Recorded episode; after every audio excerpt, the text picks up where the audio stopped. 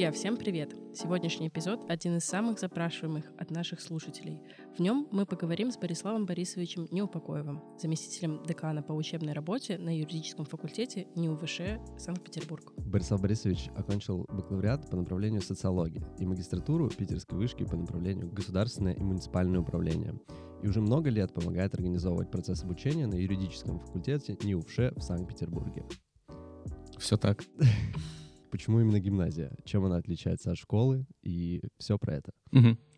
Ну, называется она все-таки школа. Школа имени Александра Михайловича Горчакова.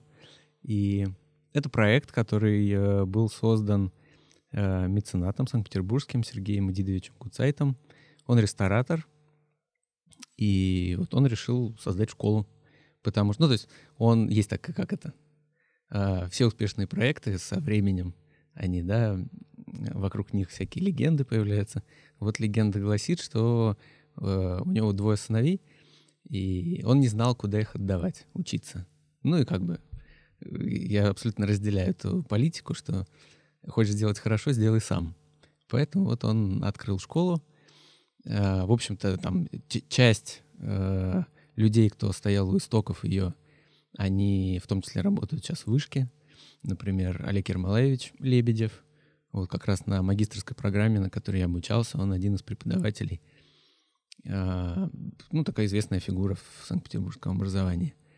А, мой папа стоял у истоков э, открытия этой школы. А, он э, до сих пор там преподает, учителем истории. Собственно, как я туда попал. Вот. Никому не советую учиться у ваших родителей. А, вот. И школа Горчакова, она э, была создана как... Э, э, да, это частная школа, и идея была взята из, как бы, такое второе название, это современная версия Троскосельского лицея. Это школа для мальчиков, школа-интернат. Мы там жили на полном обеспечении, с шестиразовым питанием, вот, о чем я вспоминаю с удовольствием. И начиналась она, э, ну, вообще сам проект начинался как э, школа еще для детей из малообеспеченных семей. Но со временем это ушло, на самом деле практически сразу, потому что уже второй набор, вот как раз в котором я учился, э, уже мы, не, в общем-то, не подпадали под эту категорию. Вот. А идея первоначально была, да, что, например, вот в первом наборе там была Э, было много ребят, например, с Подпорожского района, Ладейного поля. Ну вот, то есть идея была, что вообще, например, по всей России собирать ребят, но как-то постепенно отошли. Сейчас, например, эта школа платная и весьма дорогая. Э, вот, там учатся только мальчики. Э, там же мы жили. Поступить туда можно было с пятого класса. Собственно, вот. Да, есть вообще в этом какой-то смысл сегодня, вот с высоты прожитого опыта. А, как вам кажется, вот э, формат школы-интерната, во-первых, да, и, во-вторых, частные платные школы от каких-то общегосударственных, есть ли какое-то существенное отличие? Конечно, есть. А, давайте, ну вот на первый вопрос, э, формат интерната, конечно, он позволяет, э, это как формат пяти лет, я сейчас подумал. Это звучит страшно. Потому что это возможность стопроцентного э, как бы увеличение нагрузки не, неимоверное. Ну, потому что у вас ученики 24 часа находятся в школе. Им, их надо кормить, им нужно спать. Все остальное время вы можете их загрузить учебой и все. Собственно, как и было сделано.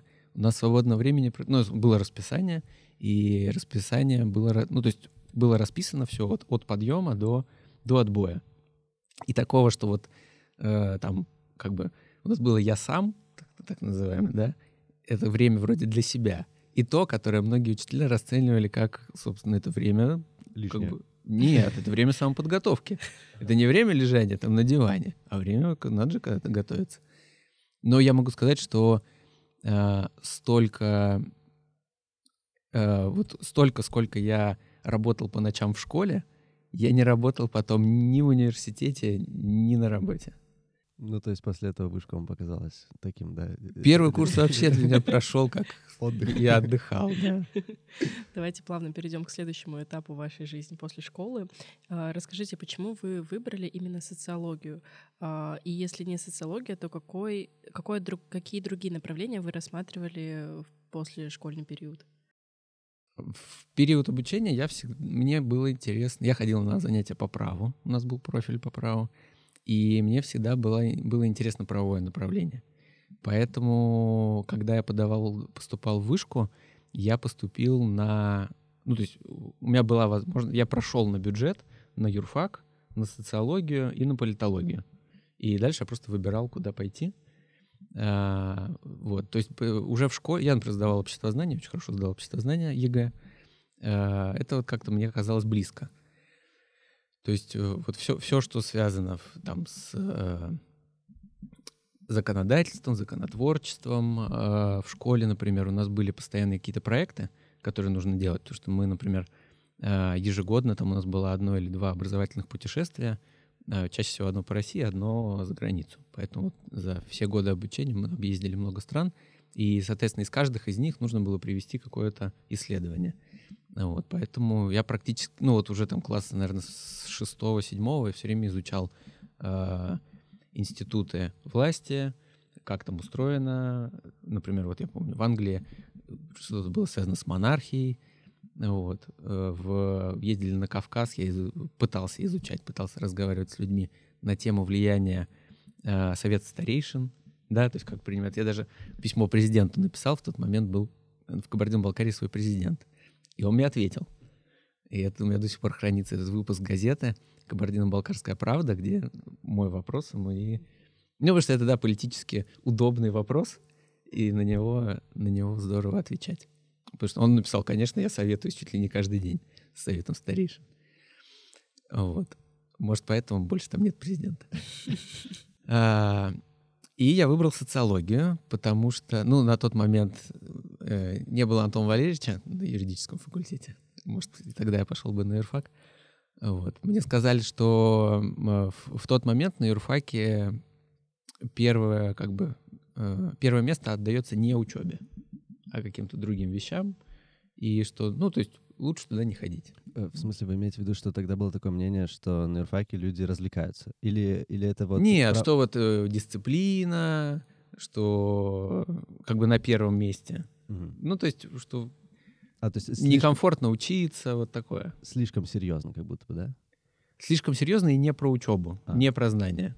Окей. окей. Вот. Просто, когда говорят не про знания, это обычно, что люди развлекаются mm-hmm. и не учатся. Вот такое создает впечатление. А тут я такого просто никогда не слышал, что mm-hmm. что-то может быть, кроме развлечений, выше учебы. И не про развлечения. То есть не дают развлекаться ага. и не требуют учиться. То есть что-то требуется другое. Суровый контроль. Ну да-да-да, вот. Надеюсь, вы про нас так не говорите.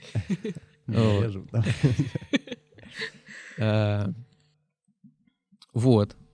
Политологию я сразу отмел, потому что непонятно, что это как сейчас понимаешь, слава богу. И пошел на социологию.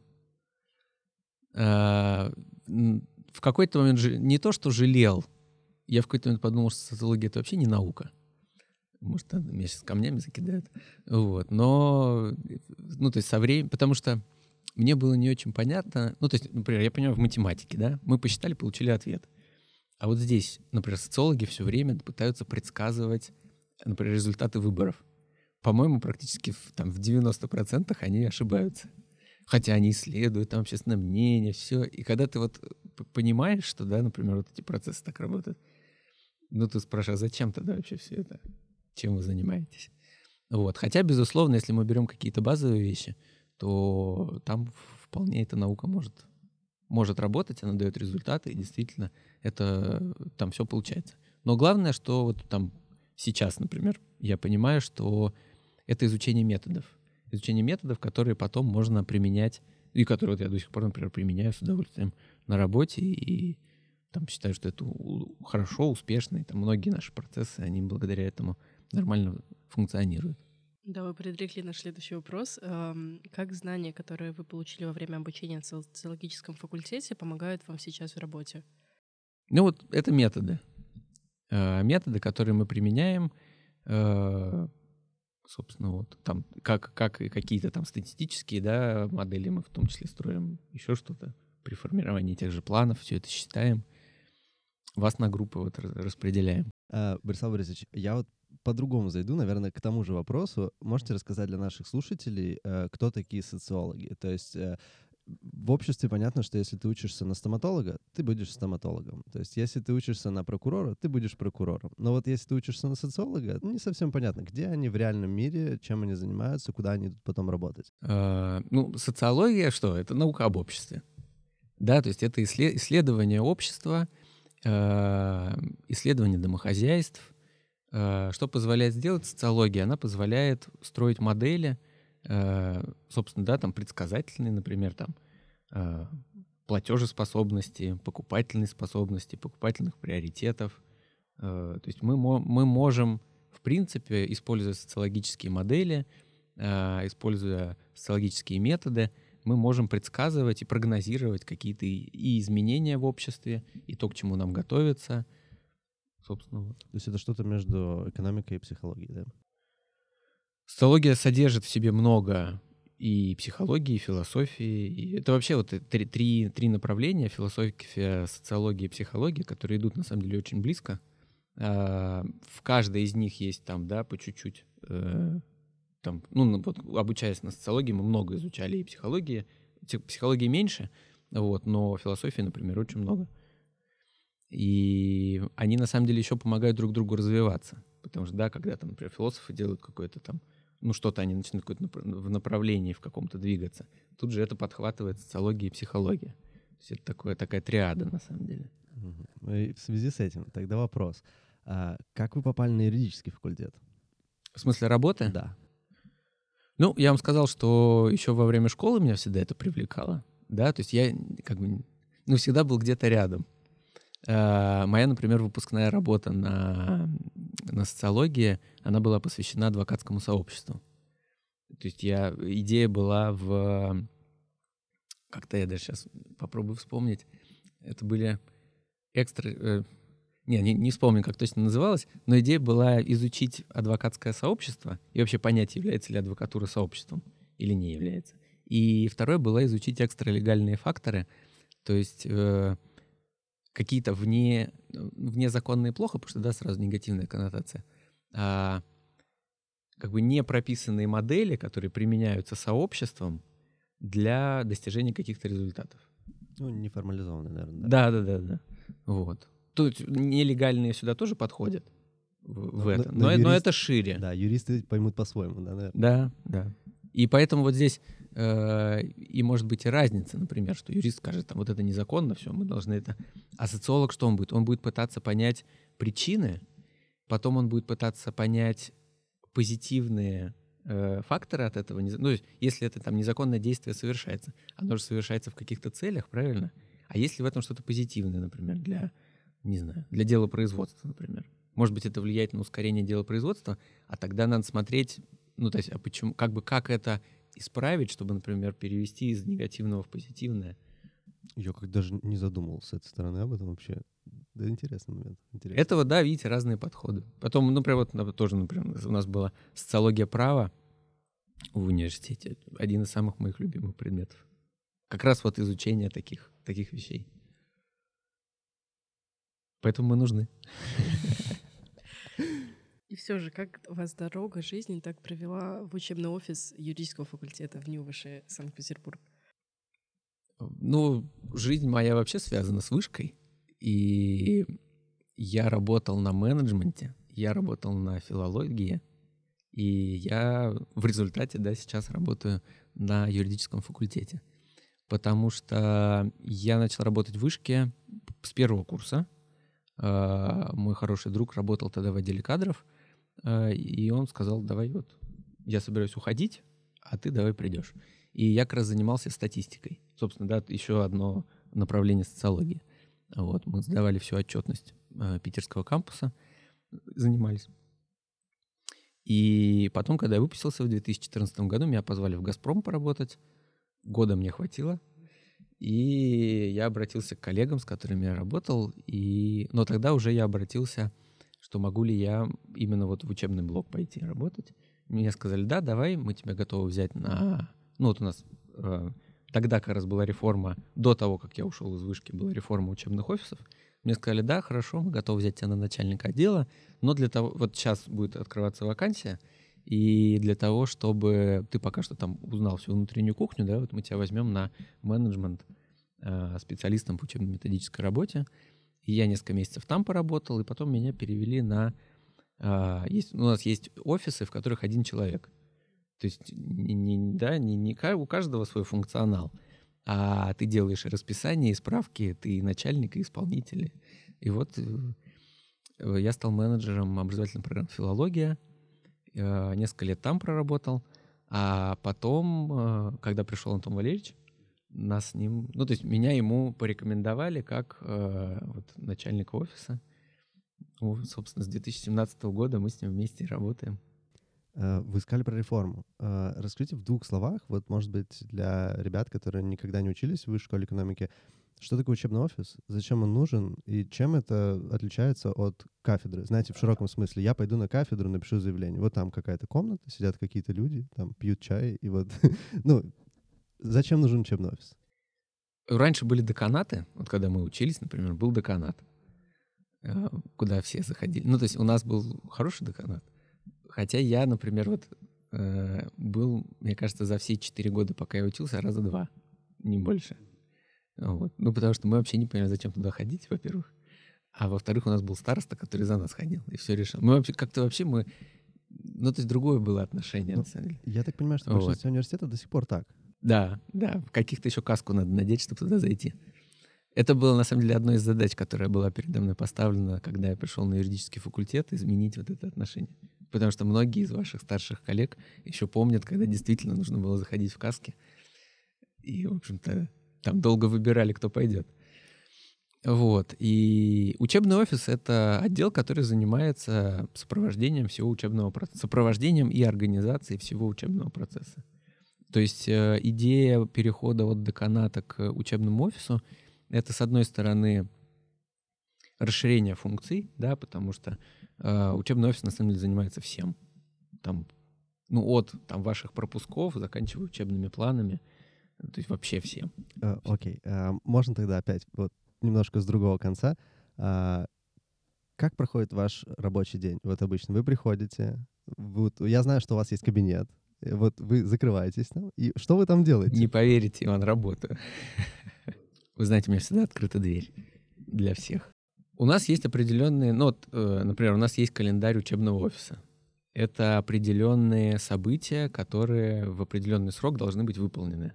Да, и в принципе у нас весь год он разбит на такие события. Э, там, вот начало года, там, в так, такой-то дате должно быть готово расписание, к такой-то дате должны быть утверждены э, загружены программы учеб, э, учебных дисциплин. К такой-то дате вы должны, мы должны вам направить э, темы курсовых выпускных работ. Э, к такой-то дате мы должны их у вас собрать. И... Отправить еще раз тем, кто не выбрал. Да, да, да. И вот на самом деле весь год у нас расписан заранее. И просто мы постоянно, вот, ну, в первую очередь занимаемся этим, да, то есть мы э, готовим для вас что-то, ну, то есть какие-то процессы, которые в скором времени вас, мы заставим вас сделать, попросим. А, вот. И, ну и второе, это, конечно, ведение всего, всего текущего процесса, потому что там э, переводы, восстановление, академический отпуск, справки и вот это все. Поездки на конкурсы. Это же все надо сопровождать. То есть, например, приходит студент, я хочу поехать там в Москву в конкурс, поддержите меня финансово. И уж как бы получил ответ «да» и ушел. И все на этом для него закончилось. А для нас нужно да, подготовить приказ, составить смету, согласовать ее со всеми нашими внутренними службами. Ну да, нет, на самом деле это тоже такой поинт, потому что ребята многие, их это задевает, они говорят, почему мне не дали денег, или я хочу, мне надо, мне должны, там, они их, ну то есть, как бы у них реально обида, они не понимают это, они говорят, мне типа, меня не уважают, знаете, я пришел, спросил. Меня не любят. Да, да, да. Я да, поэтому да. очень люблю, когда, ну это, конечно, с выпускниками уже работает, кто, например, обучается в другой магистратуре, не Вышкинской. Ну или Вышкинской, но не на юрфаке. Там, где вот этот деканат, да. Да, до сих пор. Потому что коллеги приходят, я имею в виду, да, выпускники, говорят, как тут было хорошо. Ну, потому что все познается в сравнении.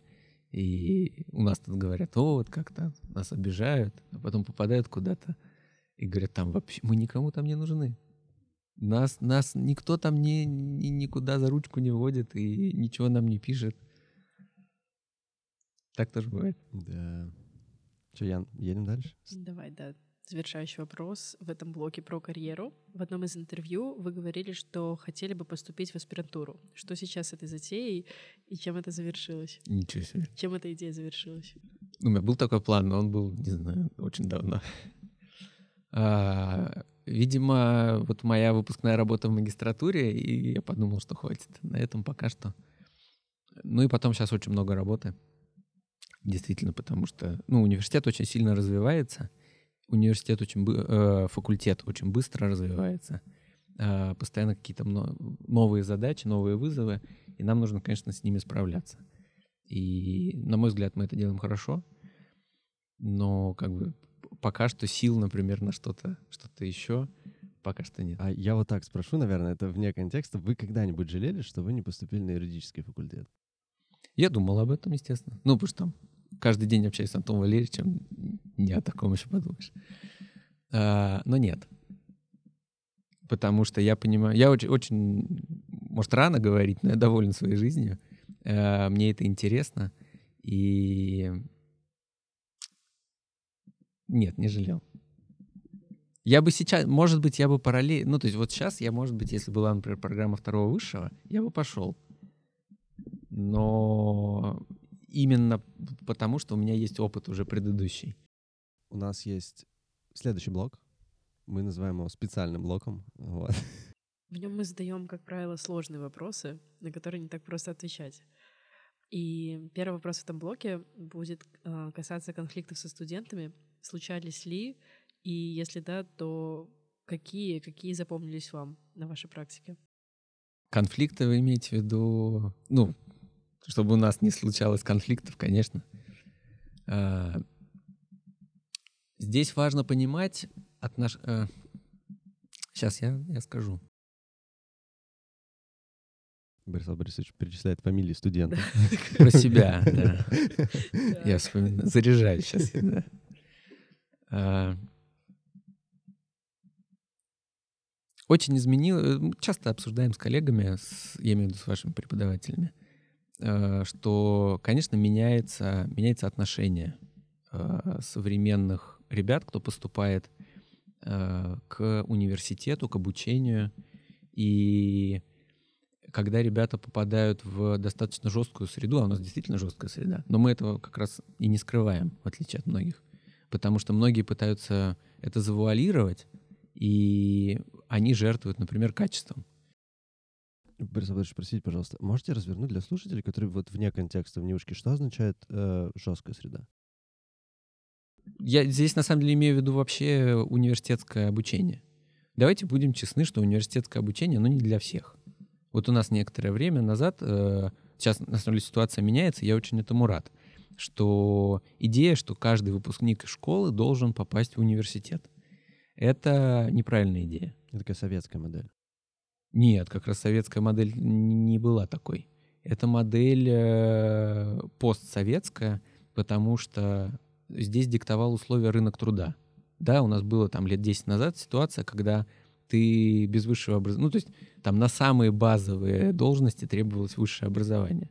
Сейчас ситуация меняется, хотя она тоже далека от, от идеальной. Например, сейчас э, благодаря да, там, деятельности и государства, в том числе э, правильной, Э, развивается среднее образование. И это хорошо, потому что э, здесь недавно была статья, было посчитано число курьеров с э, высшим образованием. Ну это же смешно. Как бы просто зачем?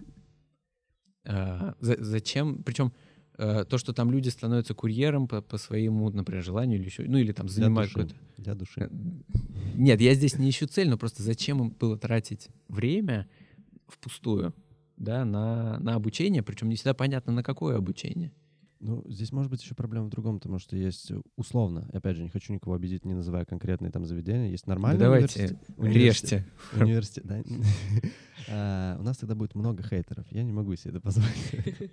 А, не, я хочу сказать... А мы можем. Вот, кстати, вот отличный ваш пример. А мы можем, мы не боимся этого. Поэтому у нас э, есть, конечно, ребята, кто там ну, он не, недоволен тем, э, что мы делаем на факультете. Потому что они считают, что, ну, например, я пришел, я плачу деньги, вот как бы все.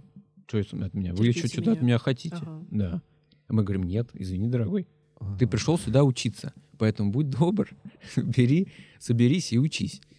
Ну да, это своего рода следствие такого социального фактора, когда был а, определенный прессинг со стороны социума, что нужно высшее образование, и ребята поступали вот после школы сразу хоть куда-либо, и следствием они сталкивались с такими неприятными последствиями, как тяжелое обучение, да, например, то из-за того, что они сделали неосознанный выбор.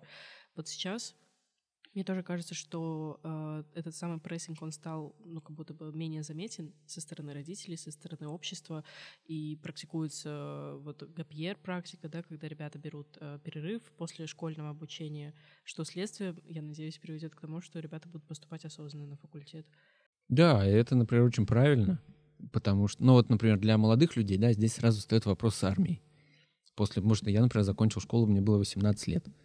У меня не было ну, то есть мне надо было поступать. И какая-то мысль у меня была, я ее потерял. Перерыв — это очень, очень хорошая идея, например, да, вы знаете, например, в Израиле. Там практически все, ну, то есть очень малое число ребят после школы поступают в, в университет.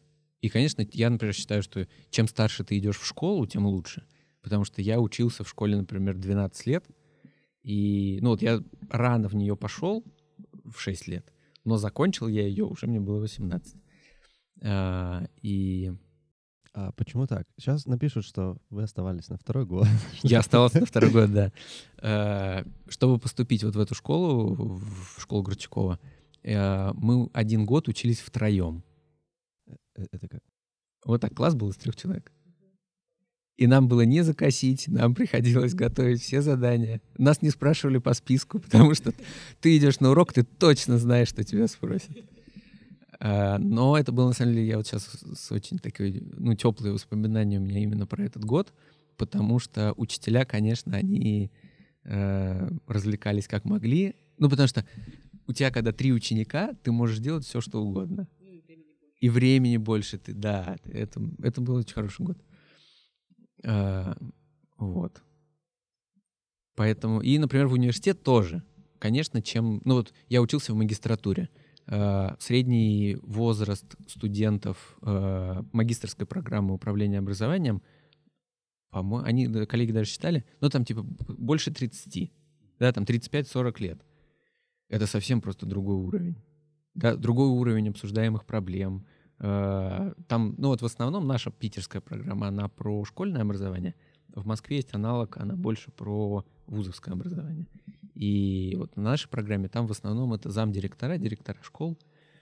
Эта программа вы имеете в виду магистратуру? Да, да. И там просто совершенно другой. То есть это люди, ну, например, там приходит учиться директор школы.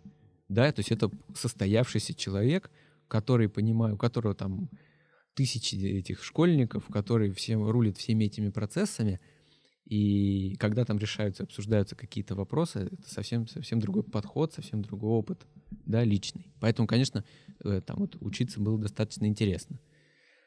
А, а у нас, когда приходят люди, я здесь еще хочу сделать такое отступление, что я, например, до сих пор считаю, что юриспруденция, она достаточно а, для поступающих достаточно случайная профессия. Потому, ну вот, например, как я поступал, да, вот у меня разброс. Социология, политология, юриспруденция. Для меня это все были как бы части одного направления. Да, вот я, я всегда, мне было интересно там читать законы, смотреть, как, их, как они применяются, а почему они были созданы, почему они были приняты, а почему так, они иначе. И это же, ну, как бы все, да, про... Мы это можем рассмотреть с трех, с двух политологию не берем, здесь нечего рассматривать. Но из социальной, да, стороны и с правовой. Вот. И, но в школе этому не Это я учился, мне повезло в такой школе. А многих этому не учат. И они, ну вот, например, почему мы все время говорим, что общество знания не имеет с правом ничего общего? Что изучают на общество знания? Что есть Конституция, что есть президент. Какое это имеет отношение к праву? Да, к моделированию и всему? Никакого. Поэтому, конечно, ребятам Э, не хватает вот этих знаний, В том числе поэтому, например, я считаю, что у нас на факультете открыто, есть открытая правовая школа, что это очень важный проект, и который, в который мы вкладываемся, и который сейчас каждый год развивается. И это очень полезно, что ребята уже в школе, даже там, по-моему, семиклассник, у них, э, тут говорил студент, который директор открытой правовой школы, Кирилл Морозов, что у них даже шестиклассник в этом году есть. Что с шестого класса, если тебе начинают постепенно, там понятно, что введение в право тоже вообще самые азы, но тебе начинают про это рассказывать, погружать тебя в это, у тебя хотя бы есть представление. Вот. Но если возвращаться к жесткости. Про хейтеров. Про хейтеров юридического факультета, учебного да, офиса. Да. А, учиться в университете сложно. Это университет. Ты должен здесь учиться. Ко мне тут пришли первокурсники. Это тоже очень хорошо говорит о, об их сознательности и о том, каких хороших ребят мы берем. А, пришли и спрашивают, вы знаете, а как вот вы когда учебный план составляете, какое должно быть соотношение аудиторной работы и вне аудиторной. Мы тут посчитали, у нас получается где-то 20 к 80. Я говорю, а вы думали, что, что у вас в аудитории все вам будут рассказывать?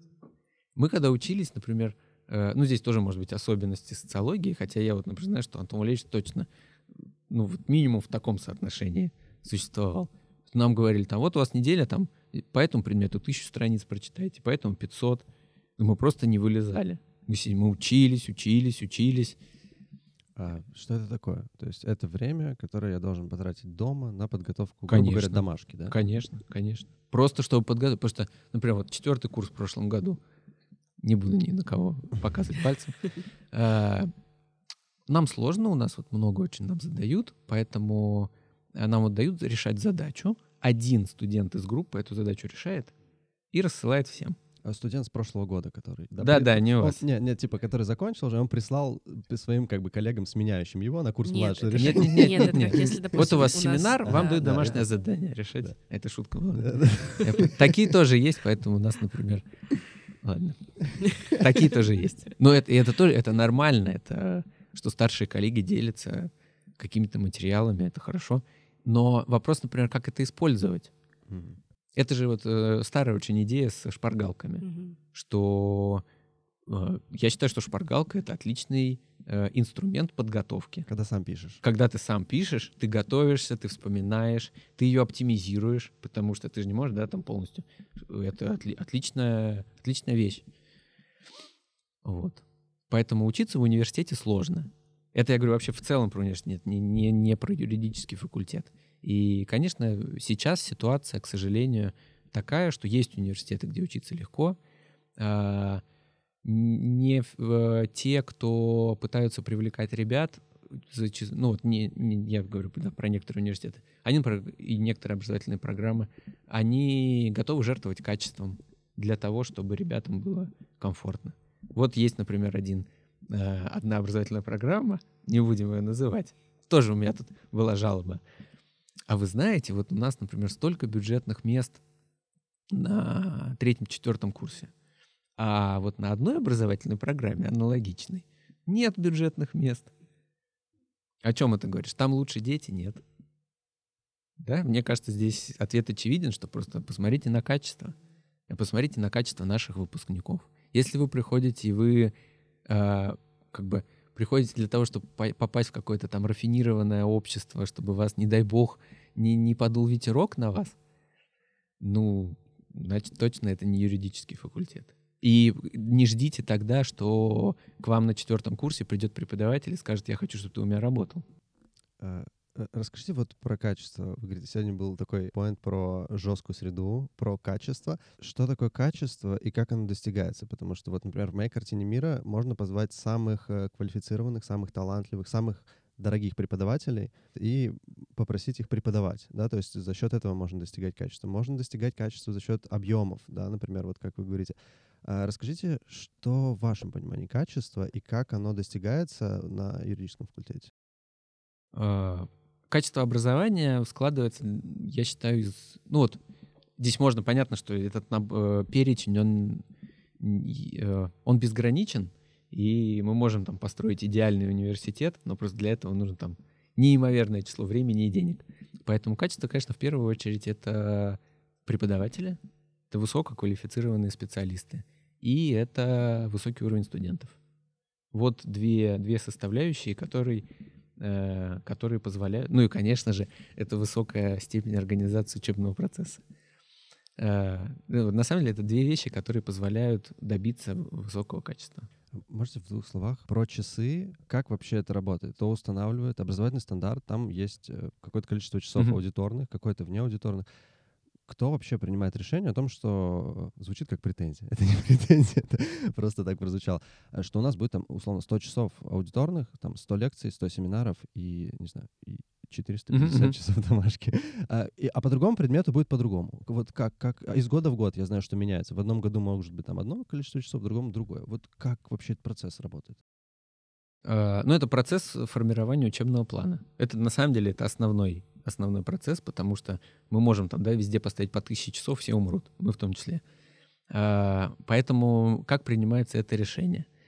А, ну, во-первых, есть действительно какие-то стандартизированные, да, минимальные стандарты, которые мы должны исполнять, но мы не про это. А, в смысле, в смысле, мы выполняем их сильно выше. Конечно, конечно. Но мы, мы даем уровень соответствующий, и требования у нас соответствующие, но и выпуски у нас соответствующие. Приходит преподаватель, например, ну, вот мы формируем учебный план. А, можно там рассмотреть не, несколько моделей. Например, вот у нас есть новый преподаватель. Он говорит, вот я считаю, что, например, для этот, э, эту мелодию я угадаю там с трех звуков. На эту дисциплину мне нужно вот столько часов. Мы смотрим, а, готовы, ну, то есть наше, во-первых, здесь понимание, сколько нужно часов приблизительно, потому что, ну, преподаватель может сказать, вы знаете, вот эта дисциплина, я ее э, готов преподать за, там, за 8 часов ну, как бы, это нам неинтересно. Что такое 8 часов? Ну, тогда это не дисциплина, это может быть блок или еще что-то. Но вот здесь там минимум вот такой-то. А, например, другой преподаватель говорит, мне нужно, не знаю, тысяча часов. Вот у нас есть Данил Олегович Тузов. Он говорит, мне нужно тысяча часов по римскому праву. то я не уверен, что этого хватит. Я абсолютно уверен, что этого не хватит. Мы говорим, Данил Олегович, ну не можем. Смилуйтесь над нами, не можем. Студенты с вилами и факелами придут. И, и над студентами. Нет, не придут. Вот. Потом э, мы, мы, то есть мы считаем э, общие часы учебного плана, потому что мы же заботимся о вас. Мы, например, смотрим, вот первый модуль, он 7 недель. Э, 7 недель, сколько вы можете вытянуть за 7 недель часов? Ну, потому что тоже, потому что если мы поставим, не знаю, это же еще упирается в расписание, мы можем сделать так, что вы будете учиться, не знаю, там, по 10 пар в день. Ну, так не, не, не учиться, а мы можем такой план сделать. Но его же будет не реализовать. Поэтому мы всегда исходим, что вот среднее это где-то 4 пары в день, но 6 дней в неделю. Поэтому тоже первый курс приходил. А нам говорили, у нас будет выходной. Ну, я не про воскресенье. Два выходных. Ну.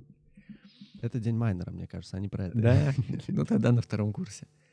Вот, поэтому часы это очень очень серьезный вопрос, и он проходит несколько, да, как бы несколько подходов к этому мы осуществляем со стороны преподавателя, со стороны вообще реализуемости этого, да, потому что мы считаем вот все все дисциплины выстроили, посчитали, присмотрим очень много часов. Значит, вы будете перегружены, ну, потому что это тоже неправильно. Значит, где-то что-то надо сокращать. Приходит преподаватель и говорит, вот вы знаете, в прошлом году, например, у меня было столько, а в этом я хочу побольше. Я, например, не успел. И мы смотрим, а что можно? А может быть, дисциплину можно сделать не два модуля, а три. Вот. А бывали у вас э, какие-то фейлы вот в этом отношении, когда там настроили, вроде все должно работать, посмотрели, кстати, отдельный вопрос, смотрите ли вы на другие факультеты, может быть, другие университеты, как там устроено? Все на нас смотрят. А, Мы впереди планеты всей. Вот. И, то есть, и вы понимаете, что это, ну, как бы не пошло. То есть там есть какие-то, я не знаю, э, как это выражается, там, может быть, выразительные кнопки посыпались или что-то такое. И как, как, ну, то есть, что реально надо что-то менять. Или, или все идет более-менее гладко. Ну, на самом деле, вот э, мы читаем СОП, mm. и, да, представляете, и чаще всего, кстати, в СОПе встречается наоборот, что очень мало часов. Я вот на самом деле сейчас даже не помню, чтобы кто-то писал слишком много часов по этой дисциплине. Друзья, вы знаете, что делать. Да, пишите, ну что, мы всегда говорим, пишите в СОП все, что... Хотя СОП сейчас достиг таких размеров, что если раньше там мне требовалось, ну, там, 2-3 часа, чтобы прочитать СОП, то сейчас гораздо больше. Я уже даже в день не укладываюсь. Это растет, это в целом тенденция или от курса к курсу это меняется? Не, вот общая тенденция да. То есть я беру всех студентов факультета, читаю про всех, и магистратуру, и бакалавриат. Это скоро будет невозможно читать. И здесь нам помогут социологические методы для того, чтобы уже начать там вычленять основные э, пункты и так далее. Вот, поэтому, да, основной вопрос сейчас, э, для студентов, конечно, это увеличение часов. Но увеличивать тоже некуда, потому что, ну, если мы увеличим здесь, мы должны где-то сократить. И здесь тоже риски, видите, там вы говорите, мы хотим там что-то новое. Вот это, ну, в праве в том числе, несмотря, да, на то, что можно, в принципе, есть версии, что можно изучать вообще одно римское право. Не, ну здесь, на самом деле, без шуток, можно построить же обучение только на каких-то базовых дисциплинах. Да, потому что, ну вот мы все время... Это, это как? Это ну мы все время говорим, э, юрист это кто? Это э, тот, кто умеет строить модели, да, для решения каких-то задач. Вот. Но при этом, безусловно, там нужно там, минимальное хотя бы, да, фундаментальные знания для того, чтобы на их основании строить эти модели и конструировать. Э, чтобы этому навыку научить, вам можно убрать, например, все ДПВ, все, ну, в общем-то, специализации. То есть это, это не нужно, но это позитив, позитивно влияет, конечно, на ваше развитие. Э, мы, у нас был поинт про СОП. Вы сказали, что вы читаете СОП. Э, вот, я уверен, что это отдельно, э, отдельный ритуал, наверное, даже. Расскажите про... Первый вопрос, наверное, здесь будет интересно. Как студенту понять, что он там написал чего-то, и что это действительно повлияло на организацию учебного процесса. Вот как мы говорили до этого, может быть, часов убавилось, или, может быть, прибавилось. Или, э, среди студентов есть такое, как бы, я не знаю, традиция, то есть они э, из поколения в поколение говорят, мы там напишем, но это не для нас, потому что для нас там условно римское mm-hmm. право закончилось. Это для вас, то есть mm-hmm. вам там что-то поменяют. И бывает такое, что действительно чувствуются изменения, связаны ли они с ОПом, как понять? Uh, ну, я бы здесь не говорил про, про отдел, только, про, во-первых, давайте начнем с того, что я благодарен всем студентам юрфака uh, за такое отношение к СОПу. Оно не сразу появилось, но вот сейчас из модуля в модуль мы видим, что э, студенты высоко оценивают э, возможность и действительно делятся э, какими-то продуктивными э, замечаниями. Это важно для нас, потому что э, ну, мы же не можем, например, посещать все занятия, а потом это было бы и неправильно. И мы, например, вот идет занятие, не знаю, возьмем какой-нибудь ну, курс А, Откуда мы знаем, что все хорошо, там нехорошо? Как нам это узнать? Мы это не узнаем пока. Мы не получим результаты по этому курсу. А, к нам не обратится преподаватель по этому курсу, к нам не обратится студент по этому курсу. Ну, наверное, вот три да, составляющие. Или нам не обратится преподаватель следующего курса, который скажет, вы знаете, они вообще должны были это уже знать. Здесь да? очень высокий порог, что типа, ну, как бы переступить, пойти, а я как, я буду там э, кверулянтом выглядеть, знаете, там, эти, э, сутяжником каким-то таким начинающим юным, что я пойду жаловаться. А так потом... а здесь вопрос э, отношения тоже к этому. Мы же это все слушаем, и здесь нет того, что вот я пожаловался, и, не знаю, а я потом боюсь за двойку. Ну, во-первых, мы никого не сдаем, мы здесь честно относимся к, и к преподавателям, и к студентам. Во-вторых, э, это ваш образовательный процесс. Это вы, ваши знания, которые вы можете недополучить, потому что говорите, ну, мне здесь, я лучше посижу, потерплю. А ты за этим пришел в университет? Посидеть, потерпеть? Мне кажется, нет. Окей. Мне кажется, меня на работе не любит наш хозяйственный отдел, потому что я сегодня хожу и им жалуюсь. Тут то не работает, тут то это. Ну, это так. А, окей, а как эффективно пожаловаться в СОПе? поставить галочку, наверное, 0 или 1. Что написать текстом, чтобы вот э, реально была э, разборчива, как вы говорите, социологическая модель, чтобы там люди на том конце поняли. Вот. И будет ли это анонимно? СОП анонимен. То есть мы, матерные мы... слова можно писать? Или не нужно? Но мы не будем это читать. То есть есть какой-то порог, что там я что-то напишу, и это ну, не будет конечно. Мы все-таки в университете. Окей. Хорошо, а тогда как написать правильно? Как СОП? в шортах тоже не надо ходить. Рабочий СОП как его написать? Mm-hmm. Вот структура, может быть, это какая-то... Нет, здесь нет такого. Или... Не, нет, здесь написать то, что хочется. В любой структуре мы все это прочитаем. Просто э, я бы здесь рекомендовал, э, если очень хочется выплеснуть... СОП — это же тоже в том числе это инструмент э, выплескивания эмоций, но тогда разделите. Как бы часть один типа, я сейчас выплесну эмоции. И дальше вот все пошло хорошо. И, и дальше часть 2 — конструктив. Окей. Задача, ответ, Потому что, обоснование. да, иногда, когда, э, например, вот комментарий эмоционален излишне, ты за тот, кто читает, он за этими эмо- эмоциями может пропустить э, содержание. Ну, потому что, во-первых, ему, ну, не все, нам, естественно, не всегда приятно читать э, эмоции. Особенно в отношении, это нормальная человеческая суть. Вот, поэтому, но мы читаем и тоже это ценим на самом деле. То есть СОП никто не сможет посмотреть, от кого он пришел, да? То есть там никак никто... Мы вообще- нет. Москва, наверное, может, но, а, во-первых, нам этого не... Так в этом э, вся суть СОПа. Э, Это понятно, это же, ну да, но студенты... А потом, всегда- если бы мы знали, кто что пишет. Вот, ну в этой связи тогда следующий вопрос. Да, продолжая разговор. Не, про СОП можно я сейчас Да. еще, Конечно. еще добавлю, потому что э, здесь к СОПу нужно тоже относиться, нельзя относиться к нему как к там, единственному знанию, да, вот тоже возвращаясь к социологии. И Это только, это только один взгляд, во-первых. Во-вторых, кто пишет в СОП? СОП? Чаще всего это как кто участвует в вопросах. А, чаще всего это небольшое число тех, кто, например, восхищен. А, середина вообще никогда не участвует. На самом деле, вот самая, э, как бы, самая целевая аудитория, это, конечно, середина. Средний студент. Но вот они всегда меньше всего участвуют во всем этом, потому что они учатся, потому что им до этого как бы, ну, например, я хорошо учился по этой дисциплине, я получил нормальную оценку, потому что я хорошо учился. Меня все, что я буду писать?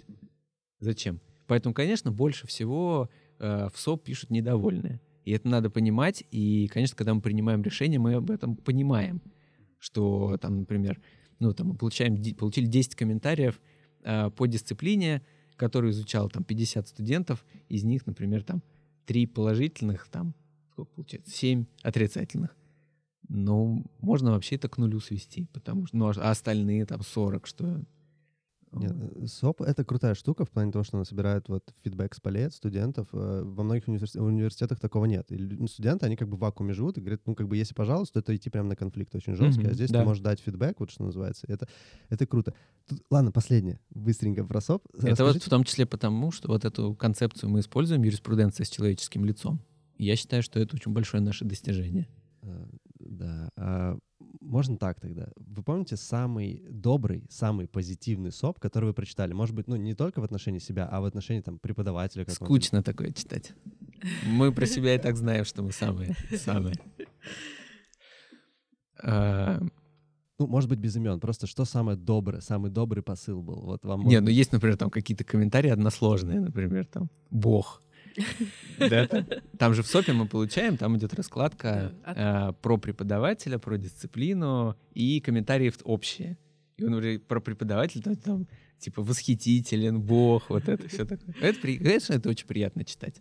Но в том числе преподавателя, потому что у нас же СОП доступен преподавателям по их дисциплине.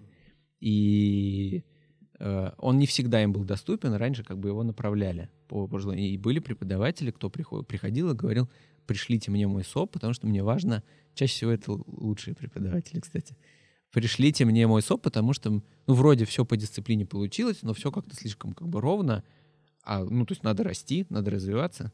И вот какие-то мне как раз нужны негативные комментарии, то есть те точки, которые я могу использовать как точки роста. Вот. Да. Ну, а, э, окей, хорошо, тогда еще раз последний.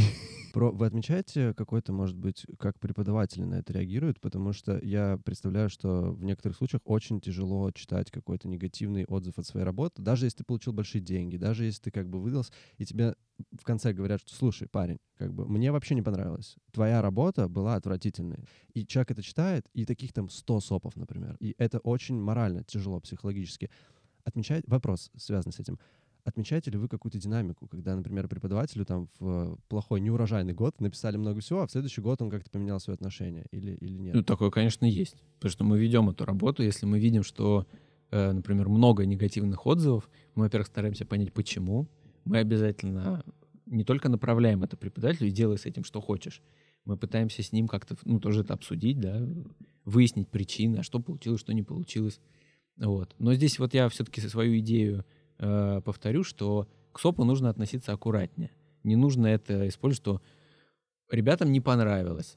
Ну, во-первых, знаете, например, там, финансовое право — это сложный предмет. Да, он может не понравиться. Ну, учись. Ты сюда за этим пришел. Ну, то есть там есть система оценки, типа 100% вы как-то оцениваете дисциплину, СОП — это типа 10%, да, будет ваше, вот, повлиять на ваше Я бы мнение. здесь не, не делил, здесь, в- в- здесь важна степень. Ну, то есть, если мы действительно, там, грубо говоря, 100 студентов, такого никогда не было, и я уверен, что никогда не будет. А, 100 студентов приходят на дисциплину, все 100 написали, вообще, фу, уберите это. Вот. Ну, здесь, конечно, это будет, это будет очень большой сигнал. Но чаще всего а, отзывов, даже негативных, их все равно не очень много. Не, ну это, наверное, если не считать те, которые с матерными словами, да.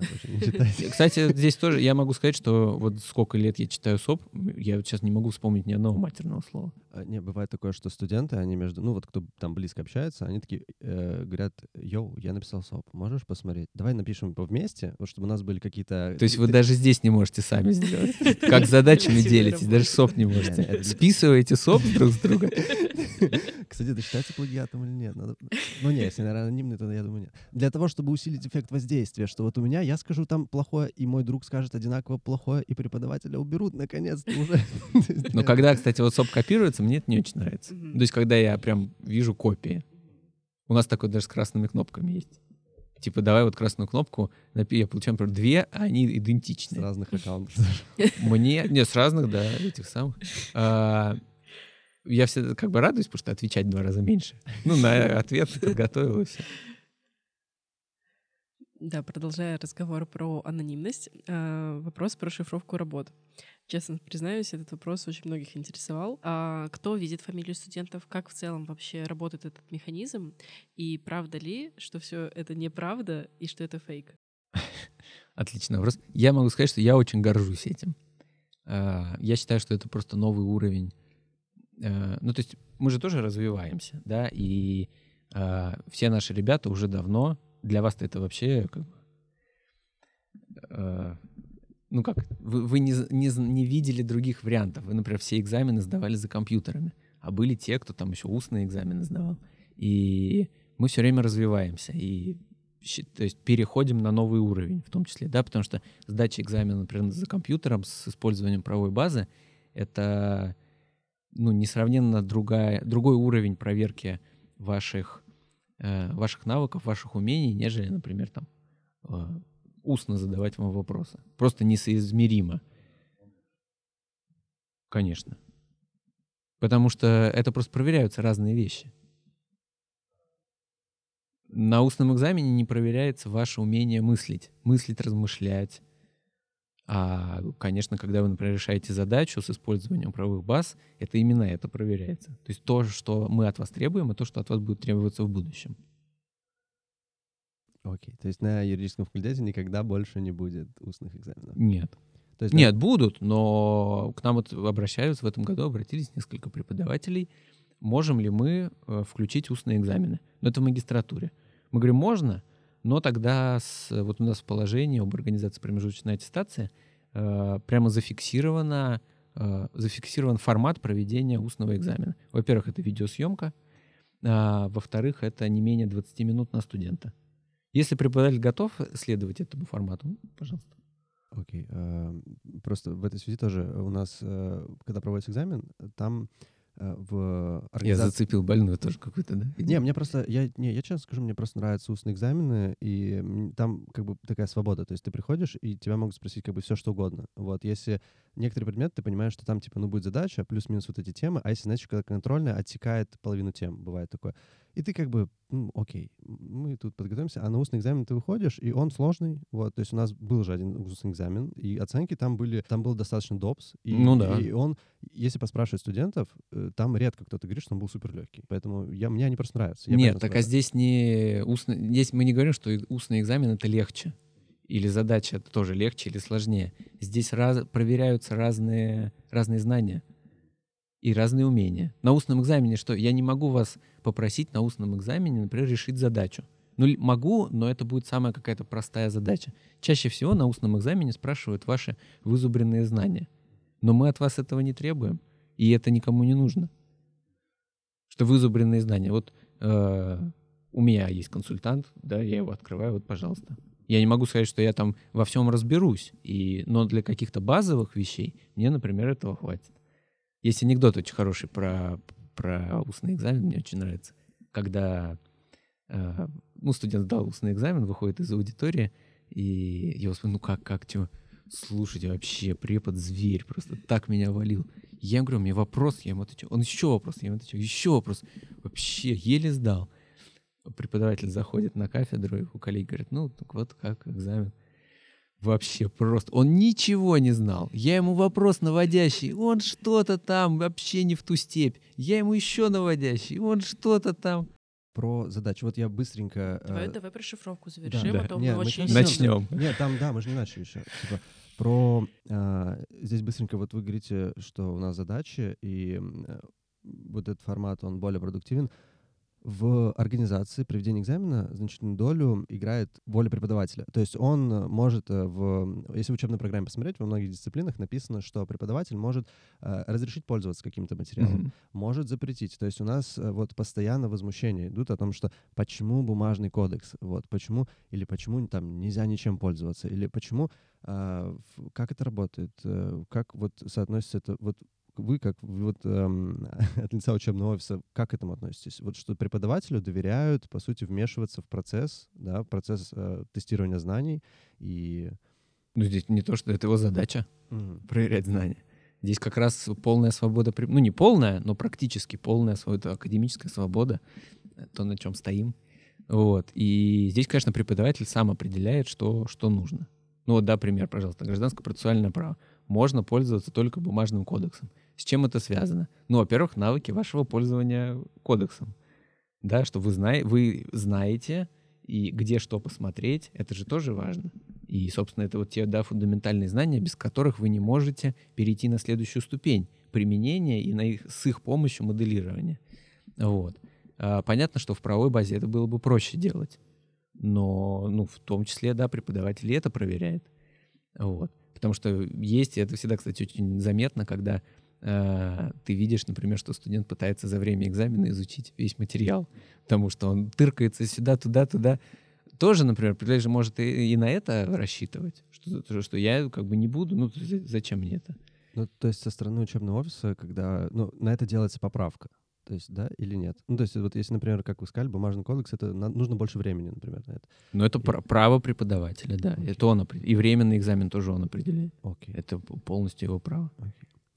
Ну, ладненько. Э, Тогда давайте вернемся к шифровке, если вы не против. Преподаватель на юридическом факультете НИУШ в Санкт-Петербурге, он не видит, э, он не знает, чью работу он проверяет. То есть Да. работа полностью анонимная, мы Да. не подписываем работы. Вот. э, Расскажите поподробнее, как эта система работает, потому что все равно потом студенты получают свои оценки. Мгм. Кто осуществляет дешифровку, как вообще это устроено? Да, я повторю, что я горжусь этой системой, что мы к этому перешли. И на самом деле сейчас скажу вещь, которая многие об этом, наверное, даже не знают, не задумываются, но это сделано в пользу студентов. То есть э, шифровка работ — это для студентов и за студентов. А, потому что как, как происходит? Студент пишет работу, он ее загружает в систему LMS.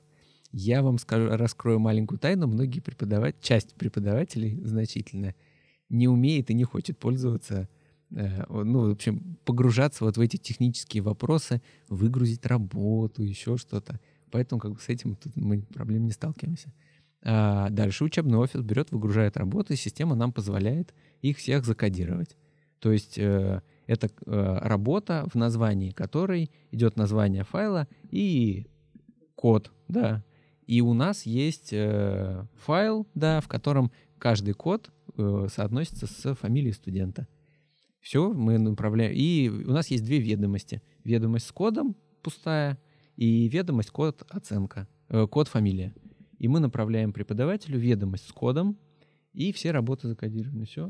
Получаем себе в ответ заполненную ведомость, где у каждой циферки стоит оценка. Все, и дальше декодируем. Ох. И то есть никак невозможно там прийти в учебный офис, если ты преподаватель, сказать, там, чья это работа. Вот я посмотрел, мне кажется, знаете, вот бывает такое, что ты читаешь текст, и ты узнаешь автора, потому что... Ну, характер- такое может быть, особенно когда ты много работал с человеком. Мгм. Но для экзамена это не, Не играет, да? Нет. И не было такого, что преподаватель приходит и говорит, мне надо знать.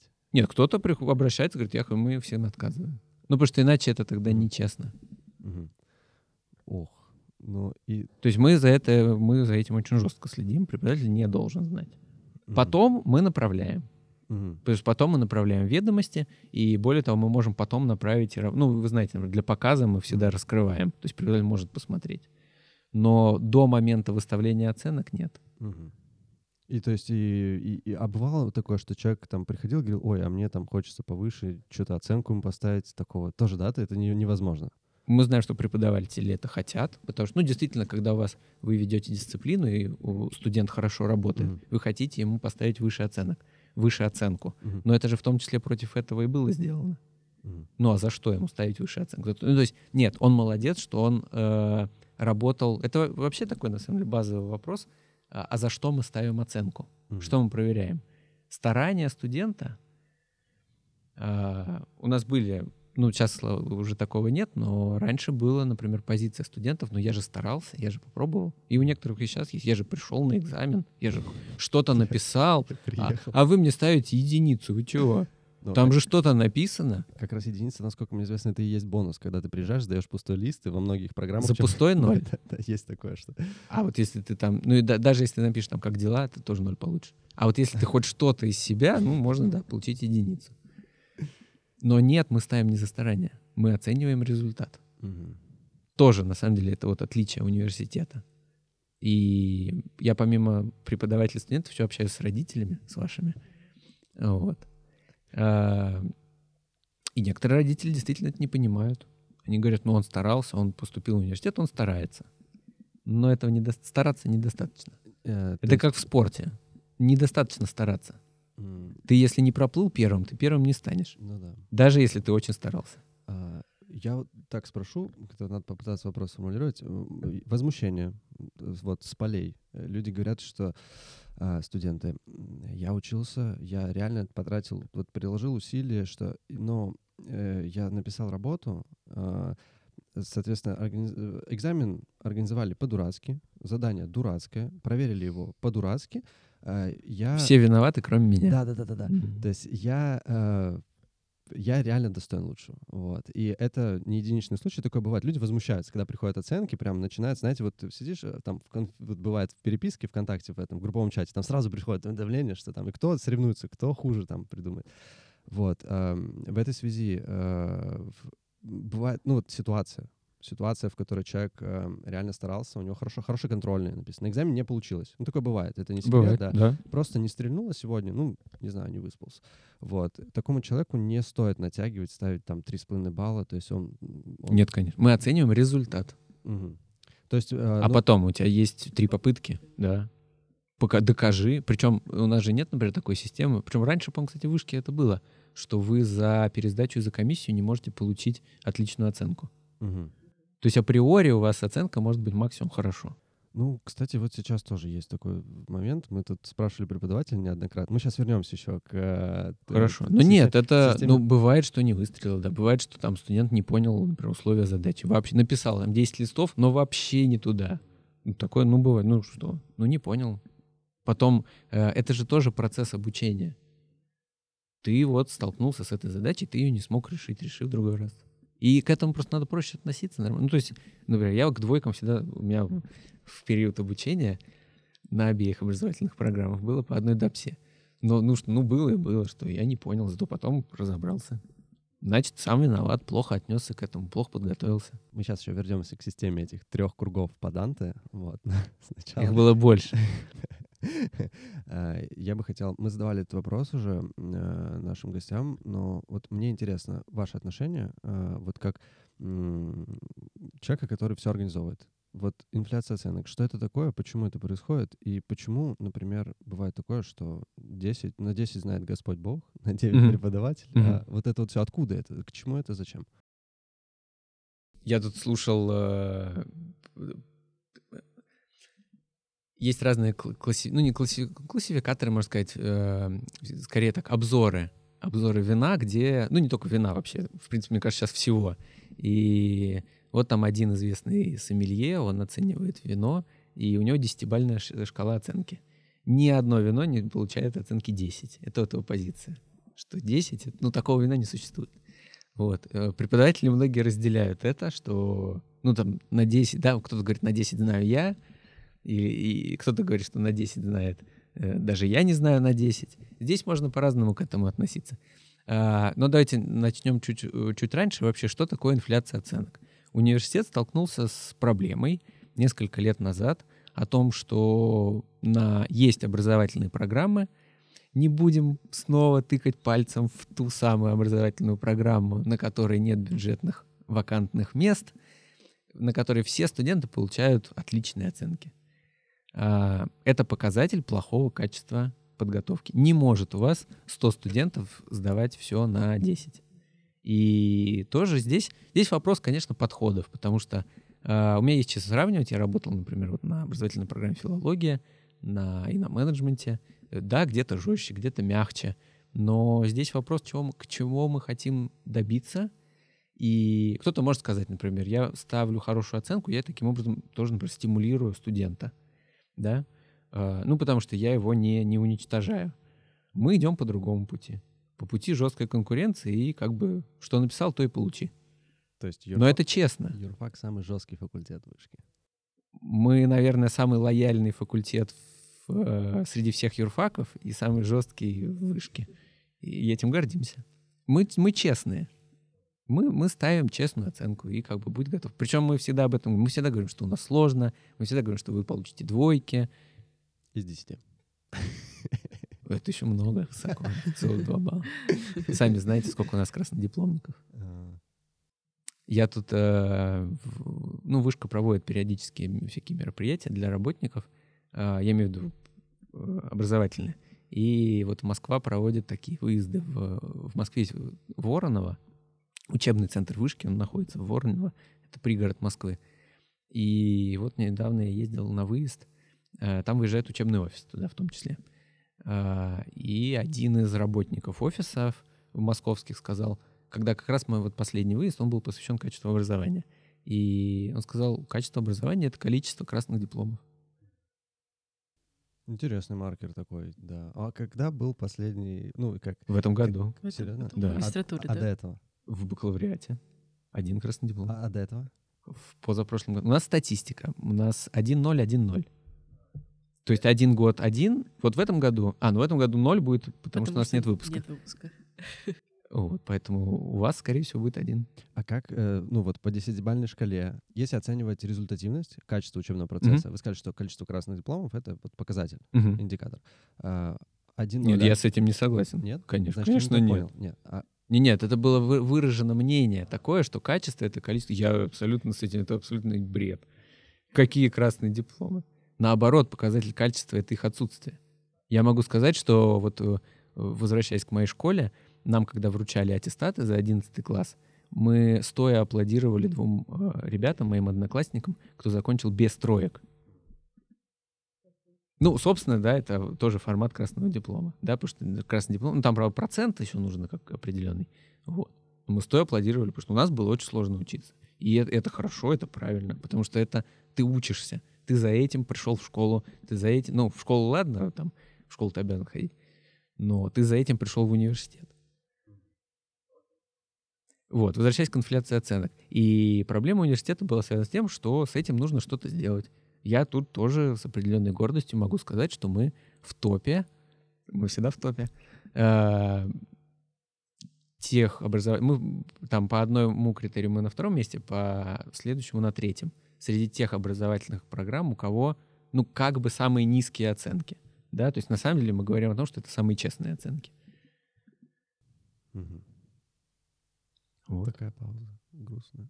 Грустная пауза. Ну что, придется работать, приходится работать. Ну так а что вы хотели? А потом вы выпуститесь, придется работать. И тоже, знаете, как бы, если вы, вам за старание никто не даст. Я понял. Вам это, дадут за результат. Это вот эта система обратного отдыха, когда ты в школе паришься очень сильно, а потом в университете чуть поменьше. Да? Окей. Везде придется париться. Собственно, жизнь тяжелая у нас штука. Окей. А, Мне достался провокационный вопрос. Я обожаю. Люблю провокационные вопросы. Давайте. У нас есть система ДАПСы и комиссии, то есть три, три кру- круга, круга ада. То есть это нужно первый экзамен, да, человек выходит, второй, если у него что-то не получилось, это комиссия, то есть она по правилам экзамена Пересдача. оценивает. Пересдача. Да, пересдача. А я что сказал? Комиссия. А, да, извините. Вы бы а, не сдали. это такая самая, самая волнительная, самая напряженная, самая горячая инстанция. Расскажите, как это работает и почему у некоторых студентов возникают вопросы предоставления права, например, на комиссию, о том, что если человек что-то пропускает и ему там не устраивает комиссию, про показы работ на комиссии. Как вообще Мгм. это устроено? Вот э, множество вопросов от студентов. Опять же, что, блин, мне нужно, чтобы мою работу проверили именно так. Я хочу, там было что-то нечестно, было несправедливо. Мгм. Ну, вот все вот эти заявления. Можете дать целостное вот э, описание того, как это работает? Мгм. Вся система, три инстанции. Студенты сдали экзамен. Ну, с экзаменом все понятно, да, экзамен зафиксирован в программе, там есть э, время, задание, пример вопроса, вы его сдаете или не сдаете. Здесь, в принципе, это вот именно, ну, то есть преподаватель решает, что через вот это задание он может оценить, ну, если, например, это, да, промеж- ну, то есть какую-то часть вот своей дисциплины или целиком дисциплину. Вот, какие-то ваши навыки, которые вы получили. А, студент не справляется с этим э, элементом контроля, соответственно, его ждет пересдача.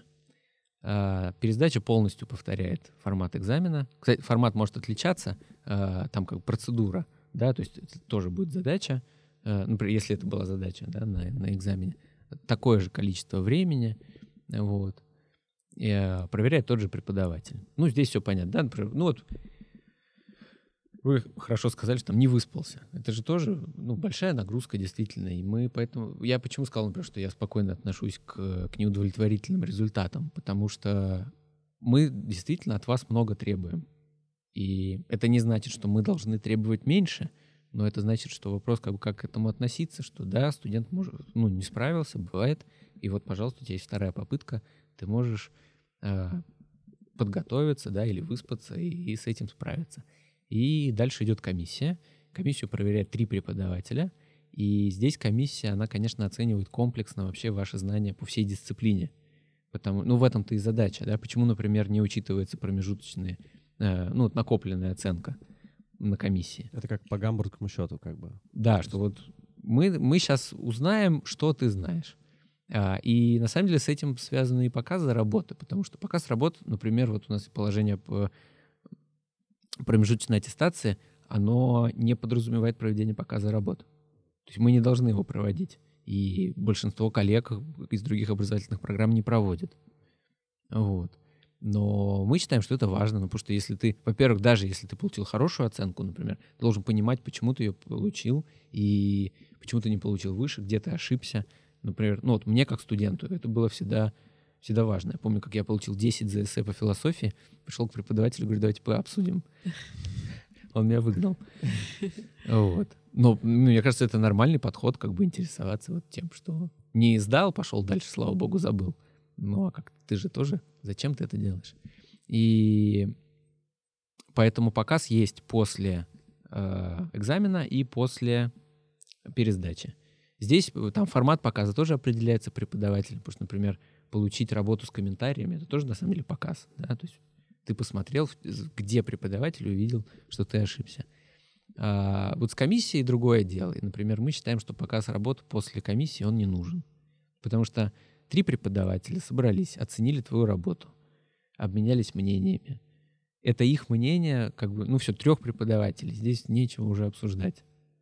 И да, это как бы с одной стороны. А с другой стороны, к сожалению, ну, это нормально, но это к сожалению. Часто у нас в жизни такое бывает. А, студенты используют показы работ не для... В основном, я бы даже сказал, студенты используют показы работ не для того, чтобы вот узнать, э, в чем ты ошибся, к чему тебе готовиться, а они используют это для того, чтобы выйти на очередной этап прений с учебным офисом, с преподавателем. А вы мне поставили тут, а ему за это же поставили там как бы другую оценку. А вот здесь, мне кажется, вы говорите, что это, например, грубая юридическая ошибка, а вот мне кажется, что это не грубая. Ну и вот, вот такое вот это, вот это все очень, Вот как раз вот это плохое. Вот то, Отнимает что вы... силы. Не, отнимает силы все у нас. А сутяжничество, вот это как раз в самом плохом проявлении. А, Ну, то есть комиссия — это та инстанция, в которой было предоставлено максимальное количество гарантий. А, Да. Студент вышел в- на комиссию, проиграл. А, Какие есть варианты, что ему делать дальше? Первое хочу сказать, ничего. Нет, ну, это твои доводы. А у трех преподавателей доводы другие. Я поверю трем преподавателям.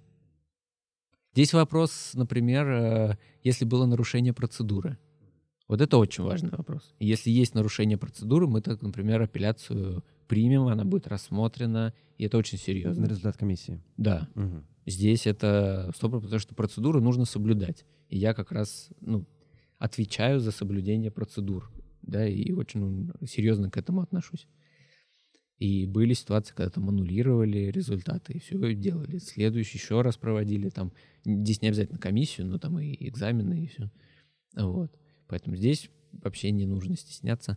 Вот. Но если студент говорит, а я все-таки считаю, что я знаю на удовлетворительно, три преподавателя считают обратно. Ну, тут что сделать? Ничего. А так спрошу, вот бывали ли случаи, когда студент пришел на экзамен и что-то с ним случилось? Ситуация, в которой он по объективным причинам не может сдавать экзамен. Мгм. Он принес справку, причину признали уважительной, соответственно, он находится на лечении. Действительно сложный случай. Вот, э, не может прийти на пересдачу, не может посетить комиссию. Что будет в таком случае? Ну, у нас есть периоды пересдач. Э, Они ограничены по срокам, и эти сроки установлены положением о промежуточной аттестации. Это же положение э, устанавливает, декларирует, что студент, который к дате окончания периода пересдач не успел ликвидировать свою академическую задолженность, считает не ликвидировавшим ее. То есть система гораздо жестче, чем, например, у нас на факультете. Тут когда, да, для всех хейтеров. Э, Потому что мы чаще всего разрешаем пересдавать. У нас, естественно, каждую, каждую сессию у нас случается пандемия, все болеют, всем подряд, а потом, говорю, приносят справку, в которой не указано заболевание. Говорят, как? Да нет, ну я же болел. Сейчас я успокоюсь. Вот, и мы, на самом деле, даже таким, по решению декана, э, конкретному студенту может быть продлен период пересдачи. И мы все-таки даем, чтобы право студенту, чаще всего даем право студенту пересдать. Но если, например, потому что тут тоже бывают действительно серьезные случаи, и мы предлагаем в этом случае тогда взять студенту академический отпуск. Например, там студент там заболел еще до сессии, проболел экзамен, пересдачу комиссию, то есть все уже. это- И ну куда и куда еще? Окей. То есть, там, я, насколько мне известно, э, окончательное решение о признании причины пропуска уважительно принимает администрация университета. Расскажите, Факультета. э, да, как принести правильную справку, что нужно мне написать, чтобы по уважительной причине пропустить экзамен? Ну, справка, что заболеть надо. Не, мне кажется, это очень провокационный вопрос. Нет. Мне а, кажется, надо его вырезать. Да Ну, нет, почему? Это нормальный вопрос. Это вопрос, опять же, отношения к учебе со стороны студента, вопрос спекуляций. И э, в университете, ну, на факультете за период, пока я работаю на юридическом факультете, двоих студентов мы отчислили за предоставление поддельных справок, при том, что мы знаем, что есть медицинские организации, которые за денежное вознаграждение выдают эти справки. Вот, и... Ой, как будто вы не знали.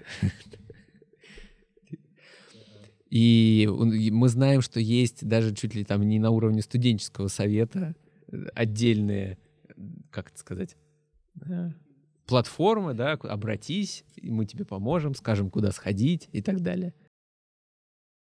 То есть бывает такое, что э, человек... хм, я даже не знаю, как вопрос так построить. А, Вы видите все справки, которые приходят? и мы как- видим, и мы еще и проверяем а, То есть приносит студент справку. Мы, ну, во-первых, я проверяю ее сам, п- потому что у справки, ну, то есть у нас есть всевозможные регламенты заполнения федеральные, э, минздравовские, как должна выглядеть справка. мгм, На ней должно быть три печати, мгм. там на ней должна вот это все, да. Да, треугол- печать организации, печать регистратуры, печать врача. А, должны быть там подписи врача, должны быть даты. Бывает, что студент приносит справку, а там даты не бьются, например. Экзамен был в один день, даты на другой. Вот. Бывает, что справа там тоже это мо- ну, здесь не обязательно злой умысел, потому что, например, тебе врач дает справку, вспомнить о том, что ты должен сходить еще в регистратуру, ну, не, не все вспоминают. Но мы здесь абсолютно лояльно к этому относимся. Там, вот сходите, поставьте. И. Да, ну просто есть как бы два случая, когда студент там, он болеет. У меня была, честно, такая ситуация, когда я пропустил экзамен, и я, ну, честно говорю, что я не был супер болен. Ну, то есть в Мгм. моей картине мира я мог бы прийти, что-то Мгм. написать. Но я чувствовал, что, ну, как бы, наверное, лучше сейчас обратиться к врачу и пропустить этот экзамен, Мгм. потому что, ну, вот пограничное состояние. Мгм. Вот. И как бы в этой ситуации, ну, можно прийти со стороны учебного офиса, сказать, что Барзиков, ты жульничаешь, ты мог прийти. Мы видели тебя, как ты отдыхал с друзьями. Ну, там, условно, мы видели, как ты Не. гулял. И с другой стороны, когда человек приносит э, откровенно фейковую справку, он спалился, что он где-то отдыхал с друзьями. Он пришел в университет, например, все увидели, он поздоровался, а потом сказал, извините, я болел, ногу сломал в этот день. Вот. Ну, типа, и по времени там проходит, что он как бы должен был быть в больнице, вроде Мгм. как. В связи с этим вопрос, как оценивается, есть ли какая-то объективная шкала, вот э, в учебном офисе смотрят там две справки, да, Не, там- не, здесь строго формальный подход. И это тоже это как бы на совести каждого. Ну, там все бывает. Может, ну, там действительно студент плохо себя чувствует, вызови врача. Пусть врач тебе выпишет справку. Ну, а что, как бы... я понял. Есть студенты, кто, например, там говорит, что вот э, я считаю, что этот экзамен... поле- Я болею, но, например, вот этот экзамен вроде полегче, я к нему чувствую готов. Я, можно я приду? Хотя я болею, у меня есть справка. Ну, тоже это право То студента. есть это окей будет. То Ну, есть, и, Это- ну, а, например, например, на следующий я вот все-таки считаю, я, ну, у меня есть больничный открытый, но это, это все, это будет засчитано, то есть что- конечно. Ну, у нас есть формальные признаки уважительности причины отсутствия. Все, здесь никаких вопросов. Нет, это, кстати, даже вопрос не про жульничество, потому что бывает действительно, когда ты вроде болеешь, но ты понимаешь, что там, ну, условно, опять же, устный экзамен один на Мгм. сессии, такое случилось, ну, редкий случай, Мгм. или просто ты знаешь, там, а, например, а, может быть, ДПВ, который, ну, просто по часам поменьше, его сдать попроще, или Да, интерес. да. И он говорит, из пяти экзаменов, просто чтобы мне доп- допсы не копить, Да. я просто приду на два, типа, из них, и все, остальное пусть будет уважительными закрыто, и это сработает. Конечно, это нормальная ситуация. Ну, это Окей. распределение сил. Но хорошие, идеальные студенты, они не приносят справки, поэтому... Почему? Да, все случается. И все болеют. Да, про идеальных студентов. А, Мы их не видим. Не, нет, они существуют, но мы их не видим. Я иногда, вот сейчас была сессия, например, у четвертого курса. Я смотрю на некоторых ребят, я думаю, я вообще не знаю, кто это. Это для меня всегда показатель хорошего студента. Черт. Да, я тоже так подумала. Да, давайте представим, а, кто это идеальный студент. Давайте соберем его по его качествам, по его поступкам или проступ или отсутствию проступок. А, Нашим гостям очень будет интересно услышать. Ну, это очень, очень разные могут быть образы. Мы всех вас любим. Вы все для нас идеальны. Очень по-разному, потому что очень разные критерии оценки. Ну, например, студент учится, не поднимая... Ну, вот я говорю, да, там... а, Некоторых студентов я не знаю, там, грубо говоря, первый раз вижу на... Один раз, выж- ви- раз вижу на выдаче э, студенческих билетов 1 сентября, второй раз вижу при выдаче диплома. Сказать, что этот студент плохой, нет. Э, Если, например, он сидит, не поднимая головы, учится, приходит все время там. То есть он все время учится. Ну, там, назвать этого студента идеальным, да, конечно, он молодец. Есть студенты, кто там, например, учится, может быть, похуже, но зато участвует в конкурсах и там побеждает на этих конкурсах. Почему бы такому студенту не быть идеальным? Идеальный студент — это интересующийся студент. Потом, например, студент, который для себя выбирает профили э, в том плане, что, например, я хочу заниматься уголовным правом. Значит, я расставлю приоритеты таким образом, что по уголовному праву у меня будет 10, а по всем остальным, например, удовлетворительно даже. Идеальный студент. Он честный, он, он для себя это принял решение. Все, идеальный студент. То есть, поэтому здесь нет какой-то, какого-то образа да, идеального студента. Идеальный студент тот, кто че, играет по правилам, э, тот, кто, у которого есть какие-то цели, и ну, тот, кто учится. Супер. А, Мы, наверное, заканчиваем э, блок со специальными вопросами. Вот. э, И с- переходим к финальному блоку про Да. советы студентам. Но я еще тут хотел спросить. Да, но здесь я бы хотел еще задать вопрос один. Поступил вопрос, который я, честно признаться, не очень хочу задавать, но э, сколько цветов у вас в коллекции носков? О, отличный вопрос. Много. А, ладно. а, Но ношу я красные. А по выходным разноцветные. Э, Мы говорили сегодня про хороших студентов, да, про идеальных. Э, Но вот бывает такое, что не все студенты идеальные. И можете рассказать, наверное, здесь такой двойной вопрос у меня. Первый — это, наверное, какой-то топ самых э, глупых, может быть, так, чтобы никого Или не обидеть. неуместных Да, вопросов, вопросов дурацких, офису. Да. вот, которые вы получали от студентов. И второе, какой был самый самый дерзновенный выпад со стороны студентов. Может быть, э, понятно, что они списывают экзамены, они жульничают, приносят фейковые справки, они Коллективно выполняют домашние работы. да, да, они типа передают из поколения в поколение свои домашки. А, Что вот по-вашему было самым, самым не то чтобы непристойным, да, но вот в самым дерзким, знаете, таким, что вас прям м, вот укололо. Ну, меня сложно уколоть, особенно. Это, наоборот, вы провокация. Я люблю провокации. А, ну, я хорошо. А, глупых вопросов нет. И здесь действительно мы поэтому как раз вот открыты для всех, и здесь не нужно там стесняться нам писать, э, к нам приходить, потому что, ну, наша задача сделать так, чтобы ваше нахождение в университете было комфортным.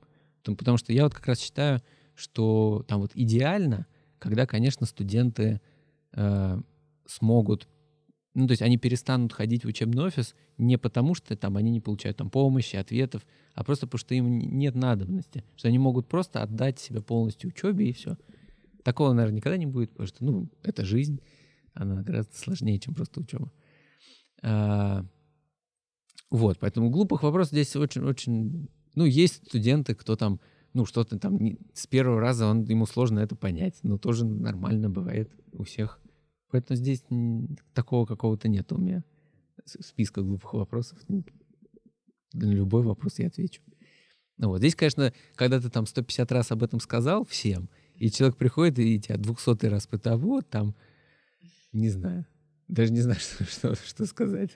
Где посмотреть э, формулу оценивания? Ну, ты думаешь, ну...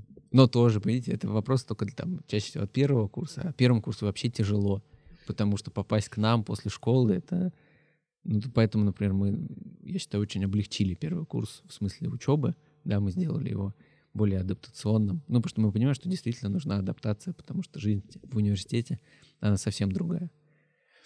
Про, про вызовы. Это интересный вопрос, потому что я помню, еще на промышленной мы были. А, здесь это же как это гонка вооружений. И студенты здесь всегда будут впереди, а мы будем всегда догонять. А, ну вот сейчас вы знаете, то есть э, раз- используя разные новые методы, ну, например, да, мы используем, сейчас сдаем экзамен Smart LMS. У нас была история, что за тебя пишет кто-то другой, тебе присылает ответ, да, но мы научились работать с IP-адресами. То есть мы тоже развиваемся и получаем какие-то навыки неожиданные, которые мы... Ну, то есть так вот просто я бы сказал, я ну, то есть мне это не очень интересно, этим не буду заниматься. А тут вот ты начинаешь в это погружаться, а что, а как, а какие есть IP-адреса, а, ну, то, что, например, динамические, не динамические, какой вышке, а как вычислить вот здесь. Это интересно. То есть даже с компьютер-библиотеки не получится написать. Нет, не получится. Чёрт. Вот. И мы с этим работаем. Самое такое, я помню, что на промышленной я спускаюсь по лестнице, а, идет студент, держится за ухо.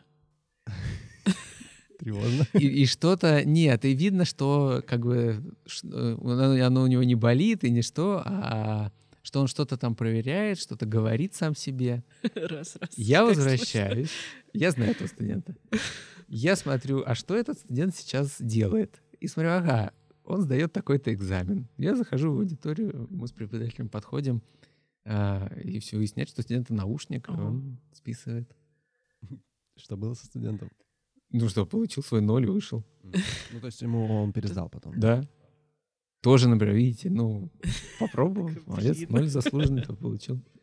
Есть студенты, кто, например, э, постоянно это делает. Такие у нас тоже были. Но, жулики.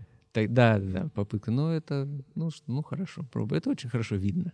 Мне кажется, Вы, когда, если кто-то из вас начнет преподавать, вы увидите, что это прям... Мне кажется, что нужно организовать какую-то премию какую-то, может быть, не знаю, разовую выплату. Типа как это малина. Э, Человеку, да, который, ну, типа, что-то придумал, что-то провернул, пришел, рассказал, сказал, смотрите, вот я, типа, так вас обманул. Но если он так сделает, он получит ноль. Но если у него хватит смелости прийти и сказать, я так вас обманул, получить ноль, и еще и нам как бы этот раскрыть способ, это будет очень круто со стороны студента. Объявляем конкурс. Да. Друзья, знаете, что делать. Вот, потому что это... Ну, ты, ты же жертвуешь, да, с одной из попыток. Это будет круто. Конечно, студенты списывали, списывают и будут списывать. Это часть студенческой культуры. Вот. Но мы ее не поддерживаем, мы с этим будем бороться. И, на мой взгляд, боремся мы достаточно успешно. Окей, а что надо сделать, чтобы быть отчисленным за список? Человек попробовал, сразу за это он не будет отчислен. Мгм. У нас есть, кстати, вот что касается отчисления, у нас очень строгий перечень того, за что мы сразу отчисляем. В том числе за плагиат. М. Это да, это очень такая тема болезненная.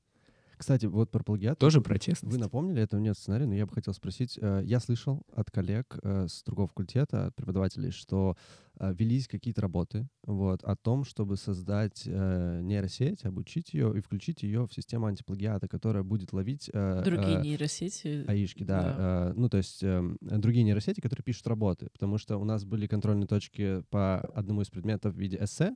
И, ну, я прямо у преподавателя спросил, э, он, как бы так сказать, чтобы не выдать имен. Ну, то есть человек, который профессионально занимается, он как бы владеет словом, делает это профессионально.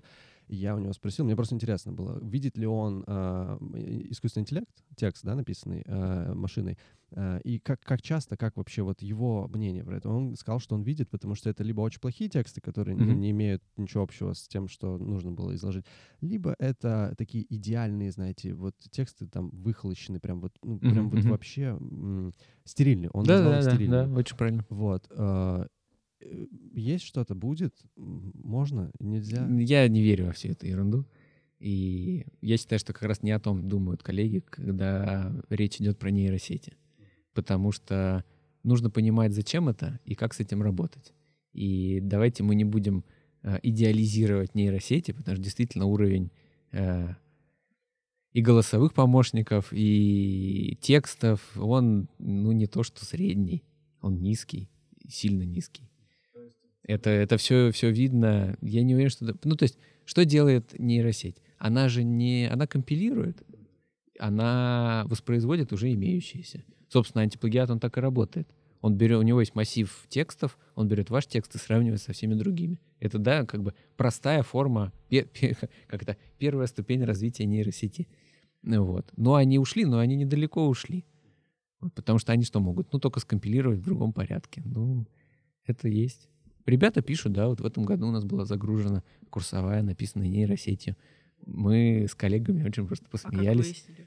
ну, Очевидно там было. очевидно Ага. просто. Там э, это простые предложения, Ага. причем периодически они бредовые. А. Мгм. То есть человек даже не удосужился Да, прочитать. то, да, что- да. перепроверить. Ну, наверное, торопился перед дедлайном. Ну, вот. ну, Ну, общем, вот это тоже, видите, прочее там. Ну, не сдай ты работу. Ну получишь свой ноль. Ну, пересдашь. ну, да. то, то- то есть те времена, когда нейросеть будет решать задачи за студента на экзамене. никогда они- такого не будет. Никогда. То есть даже не, не Не- скоро, они Нет, никогда. никогда такого не будет. Окей. Друзья, у нас программист. вызов, вызов здесь был. Потом тоже вот про вы говорите там про передачу этих заданий друг другу, да, тоже, ну так это вообще хорошо, это приводит к развитию. И это вызов уже преподавателю. Тоже не надо читать каждый год одно и то же. Не, ну, Нужно кстати, куда-то развиваться. Да, вот э, по гражданскому процессуальному праву есть задачник. Я спросил преподавателя, не у Антона Валерьевича, у другого преподавателя, семинариста, спросил, а, что, то есть, вот задачи из года в год, то есть через три года у нас будет идеальное решение всех задач. Он ответил, что нет, во-первых, потому что все меняется. Мгм. ну, то есть Да. это недостижимая цель, это нормально работает, поэтому. Ну и задачи обновляются. Да, все. да, и действительно, ты как бы подтягиваешь задачи с прошлого года, он говорит, ну, что вы это взяли, уже так не работает. Поэтому, То есть тоже такая схема, где из года в год одно и то же, но оно как бы сохраняет актуальность. Вот такое тоже бывает. Да, для студентов точно, потому что бывают, э, есть преподаватели, кто дает одни и те же задания. Мгм. Причем, ну, например, вы решали на семинаре задачу, эта же задача идет в экзамен, и студенты не могут ее решить. Мгм. Сразу вопрос, что вы делали? Но это типа двойная игра, что там точно такого не попадется. Оно, ну, знаете, как типа на пересдаче дать ту же задачу по экзамену, что которая была на экзамене. Такое тоже бывает. Да, ну, И не, тоже не справляются. о, Ладно. Эм, Поселили, мне кажется, очень много зерен сейчас в умы разных студентов. Э, Мне кажется, на- если достаточное количество людей послушает этот выпуск, у вас будет много работы. Чуточку больше. мы к этому готовы. Э, Ну и в связи с этим, наверное, мы перейдем к следующему блоку. Да, блок да. с советами и рекомендациями для студентов. И первый вопрос. Как вы справляетесь с э, стрессо- стрессовыми ситуациями в работе? Именно в работе. В смысле, слушаю музыку. Мне кажется, с учетом того, что Борислав Борисович сказал, что его очень тяжело уколоть, мне кажется, он не испытывает. Не, нет, стресса. я, я, у меня бывает стресс, но я занимаюсь тем, что приносит мне удовольствие. Я, мне нравится моя работа, мне нравится работать на, в университете, мне нравится работать на факультете, мне нравится работать с вами, мне нравится работать с нашими преподавателями. Поэтому тут вопрос же отношения. Ну, то есть есть какие-то проблемные вопросы, ну так надо брать их и решать. А, ну, то есть, то есть, если ты в голове подходишь, например, к изучению римского права с, как бы с установкой о том, что это, Это очень сложный сложно, предмет, он и будет очень сложным. Если ты подходишь так, что это решаемая задача посильная, то она и будет и решаемой, и посильной. То есть в этом идея. Нет, надо честно себе говорить, что римское право — это сложный предмет, но я с этим справлюсь. Да, просто, ну, это, это задача, которую мне нужно решить, это вызов. Вызов, потом, чем сложнее вызов, тем он интереснее. Это задача. Вот сейчас, например, мы думаем про э, создание, как- ну, то есть, чтобы вы не писали письма в офис, а создание какого-то, какой-то платформы, Типа телеграм-бот какой-нибудь. ну, как бы как, как техподдержка. То есть все обращения в учебный офис консолидировать в одном месте. И, ну вот, например, вызов, задача. Ну, или вот мы- как заказ справок, да, централизованно. через да, да, да, да, да. А здесь, ну, что тоже там, бэт-студент, я не знаю, кому написать. Напишу-ка я это письмо всем. Причем не одно и поставлю туда всех, а напишу каждому отдельно. Да. Один и тот же текст.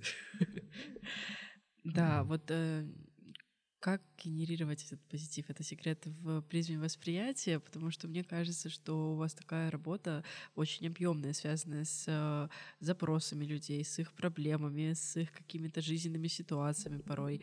Как вы вот как вы со всем этим справляетесь?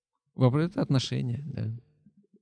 Мы делаем хорошее дело в хорошей компании. Это врожденное качество или приобретенное? Я думаю, что отношения... Скорее, врожденные, наверное. Но это еще вопрос э, обстановки в целом. Да, то есть умение... Многие же видят там во всем, что все плохо. Меня заставляют делать это, еще это. Я не хочу. Хочу сидеть там, не знаю, пить какао. Я не хочу, мне это неинтересно. Мне интересно решать задачи сложные. Ох. Поэтому и вы занимаетесь тем же самым. Видите, Антону Валерьевичу интересно решать сложные задачи. Мне и большинству коллегам. Поэтому, ребят, мы развиваем вас, нас, направление. У нас э, есть э, такая рубрика в самом конце. Э, вы можете, мы бы хотели от вас получить какую-то рекомендацию, может быть, любимое место в Петербурге, какое-нибудь кинокартина, может быть, может быть, музыка, может быть, что-то еще, то, чем можно занять досуг. Да, еще у нас есть телеграм-канал, Мгм. где наши слушатели имеют возможность прикоснуться к рекомендациям наших гостей и прочесть, посмотреть. Мы все обязательно туда перенесем из того, что вы порекомендуете. Ну, такой, это очень, поскольку обширное такое, такое предложение. Здесь можно... Мы живем в уникальном городе, и у нас очень много мест, э, которые стоит посетить. Здесь, на самом деле, каждый найдет, пусть я даже ничего не буду, не буду говорить, пусть каждый ищет то, что ему по душе, потому что действительно город настолько разный, что каждому он может дать что-то свое. Ну вот. А, Но это, на самом то есть во всем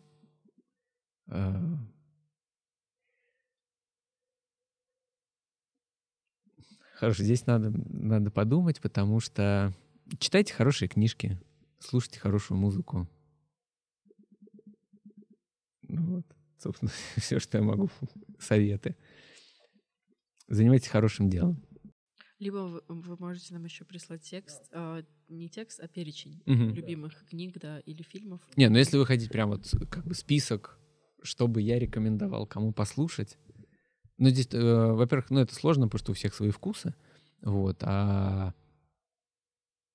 Ну вот не знаю, наверное, если говорить про, про книги, моя все-таки любимая книга — это «Трудно быть Богом». Стругацких. Вот. И, ну, я рекомендую ее прочитать. И считаю, что феноменальный фильм «Трудно быть Богом». Он очень сложный, но я тоже вот рекомендую его посмотреть. Я бы не назвал его любимым, но посмотреть всем рекомендую. У меня есть любимый мультик «Король лев». Кто не смотрел, обязательно посмотрите. Богатырей. Еще б- богатыри. Нет, богатыри — это хорошее развитие наших, э, нашего, да, нашей мультипликации, но, ну, то есть, да, молодцы, но здесь ничего выдающегося. Вот есть «Король лев», я считаю, это Ну, прям такой прям выдающийся. душещипательный, да. Да, да, очень, очень жизненный. Ну, я когда смотрю, я плачу всегда. Я тоже. Я был на мюзикле «Король лев» в Лондоне. Вау. Очень, очень круто. Я, например, очень, э, очень рад, что Дисней выпустил фильм. И очень хорошо. Ну, то есть я знаю, что есть группа э, тех, кто плохо к этому относится. Что Там начинают какие-то придирки, но это значит, что вы просто не любите короля льва. Ну и не смотрите тогда. Вообще, это, кстати, очень интересно, что ну, мы вообще любим быть всем недовольны, да, такие брюзжащие все. Вот я вообще это не очень лю- люблю. Вот, а потом просто надо честно себе отдавать отчет, а, зачем ты это смотришь, читаешь, слушаешь, что мы там, ну, например, говорят, там кто-то снял кино, мы говорим, ну, это вообще не похоже на книгу, а ты уверен, что это должно быть похоже на книгу? А ты не думал рассмотреть это как а, отдельное произведение? Ну да, есть такой подход, как кино для кино, то, что мне близко смотреть и наслаждаться, а есть подход к кинематографу, как, как к науке о кино. Ну, Вот, здесь, да, да. да, и это тоже, и здесь просто, ну, слушайте тех, кто это, это делает, что они хотели. Например, мы говорим, мы сейчас снимем, я вот тут прочитал книжку «Казаки» Толстого. Я считаю, что это просто прям готовый сценарий. И мне, например, странно, почему до сих пор он не экранизирован. Потому что там прям вот прям написано, как, как в сценарии. То есть вы смотрите, как, как, кино. Потому что, например, э, «Война и мир» — нет, это далеко не сценарий. Вот. Но, а вот здесь прям вы читаете, как какие-то образы возникают. Очень интересно. Финальный вопрос, а, который мы задаем всем гостям. Что такое право? Здесь пауза у меня будет. Мгм, Ну, он такой Мгм. неоднозначный. Мы, Да. кстати, сами на него никогда не отвечали. Нет, я бы здесь как раз вот... э, право — это возможности. Это... Право — это... Ну да, это возможности. Это то, без чего наша жизнь не может. И то, что вообще делает нашу жизнь возможной. Поэт- О, глубоко. Поэтому, да, поэтому, ну, поэтому мы этим и занимаемся. Класс. Спасибо большое. Вам спасибо. Э, Борислав Борисович, спасибо вам огромное за то, что нашли для нас время. Друзья, спасибо вам за то, что оставались с нами на протяжении этого эпизода. Подписывайтесь на все наши социальные сети, ссылочки будут в описании. Там будет, э, там будет э, материал от Борислава Борисовича, то, что можно посмотреть, то, что можно послушать или прочитать на досуге. Пишите комментарии, а, оставляйте звезды, сердца и оставайтесь с нами. Всем пока. Ура! Спасибо, что позвали.